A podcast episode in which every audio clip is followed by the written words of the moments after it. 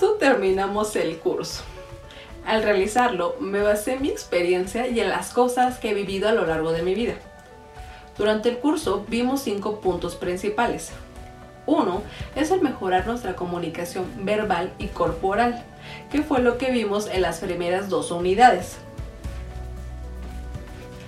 El punto 2 es que demuestres compromiso y comprensión. Ser una persona empática nos abre muchas puertas. El tercer punto son las preguntas, que como vimos a lo largo del curso, es una excelente manera para iniciar una conversación.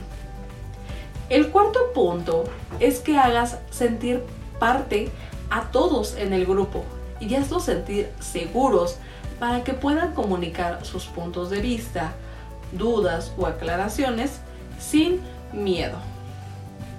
Y por último, el punto 5 es ser carismático, que va de la mano con todo lo que vimos en las unidades anteriores, que es mostrarse de una manera agradable, amigable hacia los demás.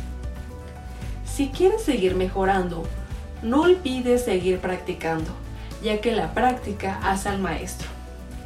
Me alegro mucho que hayas completado el curso. Espero que te ayude mucho en tu desarrollo personal. Fue un placer ser tu maestra y no olvides siempre, continúa en tu formación y crea tu mejor versión. Nos vemos en una próxima ocasión. Chao.